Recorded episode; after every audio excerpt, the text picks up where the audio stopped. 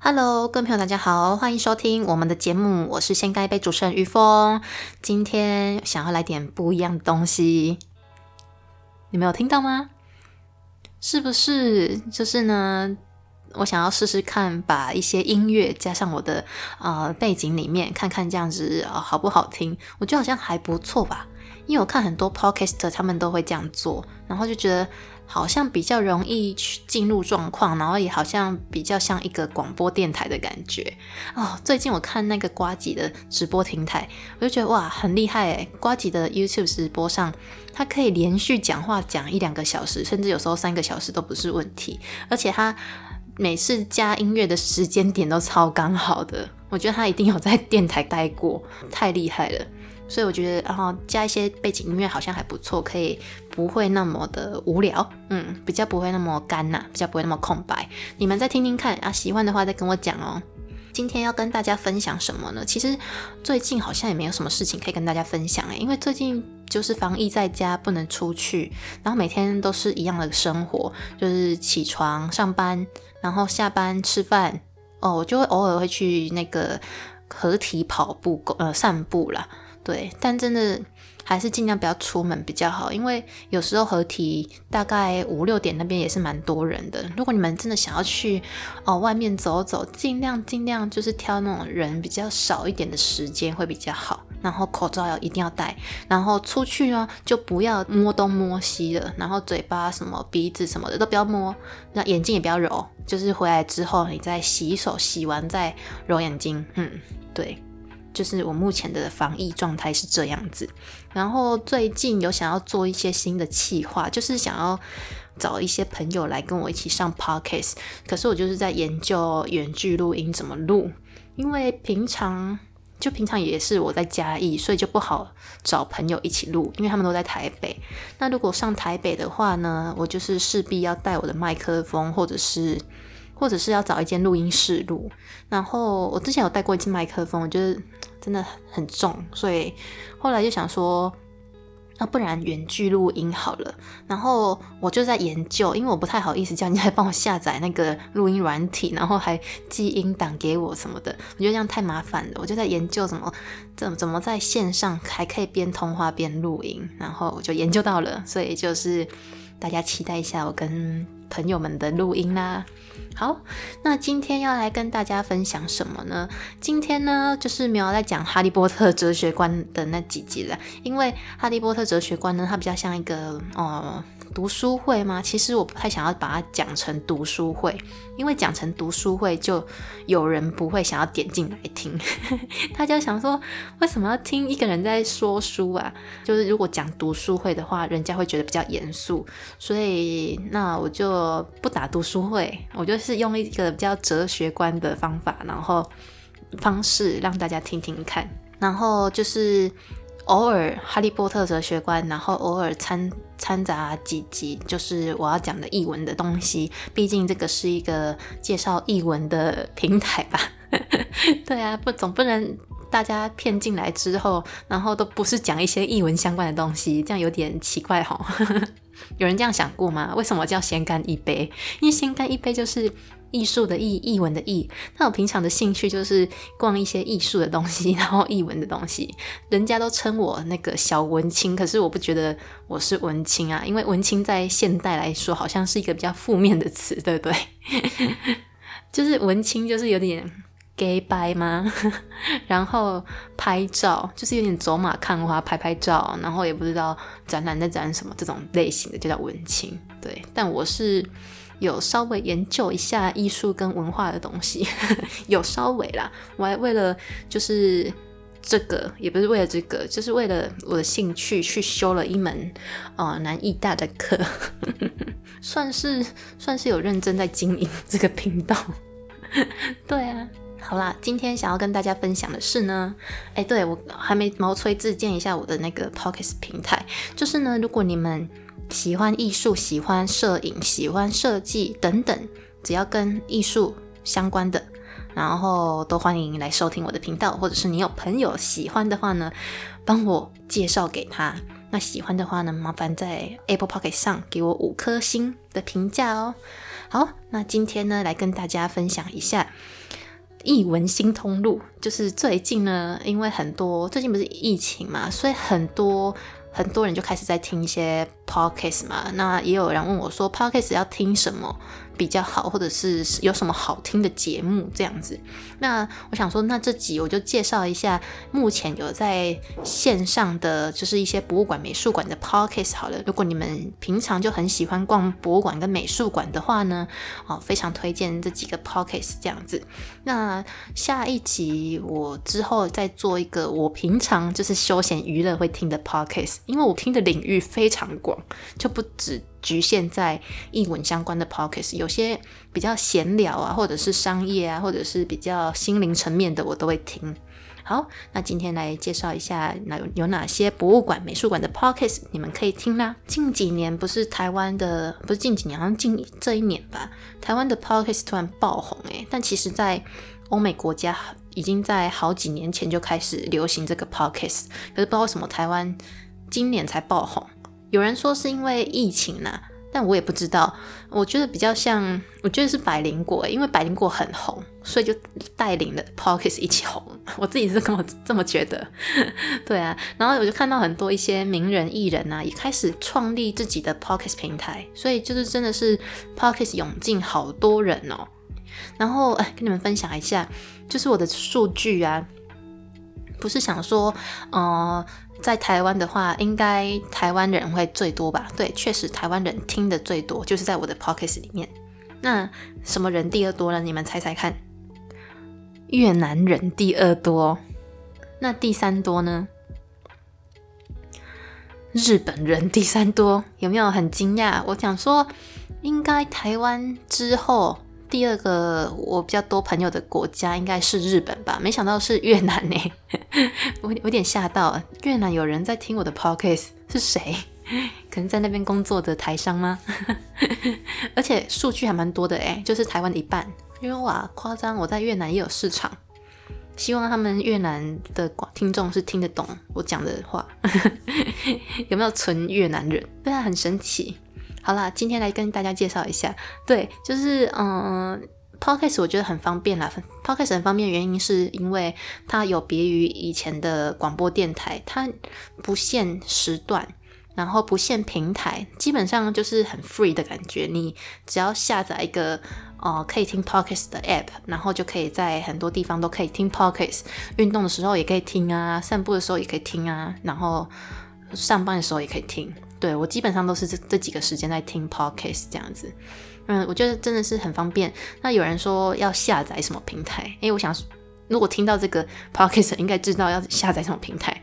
podcast 呢，就是有 Apple Podcast 嘛。那我自己本身都是用 Sound On 在听，Sound On 这样子在听的。然后 Spotify 也可以听到啊，或者是 KK Bus 等等。然后 First Story 也是一个呃专门给 Podcast 放他们的录音档的一个平台，First Story 它原本好像是一个交友软体，就是 for 声音的交友软体，但后来就变成一个 Podcast 的平台。我觉得 First Story 用起来也还不错，因为它好像可以按赞的功能。但我平常都是真的都是用 Sound 在听，因为 Sound 的版面我比较喜欢，就是比较白，然后比较清楚这样子。今年呢，就是有许多各大博物馆哈，也跟上这个风潮了。就是不仅艺人名人他们跟上这个风潮，连博物馆也跟上这个风潮哦。但其实，在英国博物馆就有在。做 podcast 的，可是我发现他们没有在常常更新诶。像大英博物馆，它好像最新更新在二零一四年还是二零一三年，就是非常久以前了。我想说发生什么事，就是他们的 p o podcast 的企划发生什么事这样子。对，那我今天来跟大家介绍一下，就是台湾有哪些博物馆跟美术馆是有开设 podcast 平台的哦。嗯，其实不多，因为台湾的美术馆跟博物馆很多嘛，但开 podcast 来宣传他们的理念的博物馆，真的，哦，没有到很多。像我想，应该之后会蛮多博物馆跟美术馆进来 podcast 这个领域的。那首先呢，我要介绍一个，就是位在我们嘉义的美术馆，就是叫做嘉义美术馆。那它有开一个 podcast 节目，叫做《移动的广播》。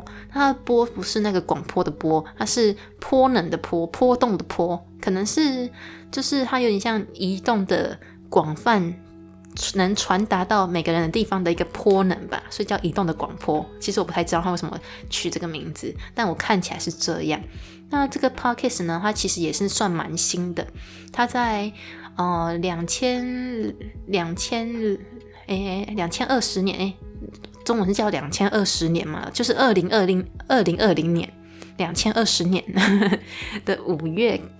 成立的那主要都是由馆长赖艺兴来当主持人这样子。然后每一集呢，会邀请不同的来宾来上节目。那有些都是呃在地的文史工作者啊，或者是就是艺术创作者。就例如会邀请嘉义当地的剧团、软剧团，然后还有文创园区的馆长等等，就会在这个平台上面聊天。那嘉美馆也非常积极在推广他们自家的广播节目哦。它不不仅就是有 podcast 平台嘛，它之前还做了一系列的推广活动，就是在在室内做广播，就是他会在公园啊、咖啡厅啊去播他们的广播平台，然后吸引民众来订阅。我觉得这个行销方法还不错，就是真的很接地气，让大家感觉到，哦，就是这些东西真的是处在我们生活边这样子。他们之前有跟像国王蝴蝶的秘密基地，就是一间咖啡厅，然后还有跟呃秘密客咖啡厅有合作，就是广播的一个活动，就是在他们店里播放美术馆的广播。就是蛮蛮酷的，可以吸引就是坐在咖啡厅喝咖啡的民众。然后第二个博物馆呢是台湾博物馆，就是台博馆啊。那台博馆也出 t a k 的节目，它出的比那个嘉义美术馆还要晚，它是在十二月才推出这个广播节目的。那我听完台博馆的广播节目，我觉得台博馆比较像是，嗯。我觉得他的做法蛮蛮蛮酷的，就是很很新奇。他他就是用一些，我觉得他比较像一个音乐剧的形式，诶，就是诶，不是音乐剧啊，他比较像广播剧的形式，就是会请。演员啊，就那种声优演员，然后来演出一段声音的戏剧，这样子，就听的时候你可以听到什么老虎的故事等等。就是因为台博馆主要都是在分享一些推广一些啊自然史啊、金融史啊、产业史等等，就是典藏研究啊、展览还有教育推广等主题，这样子，就真的是跟其他的博物馆平台蛮不同的。嗯，那目前他们也只做到三集。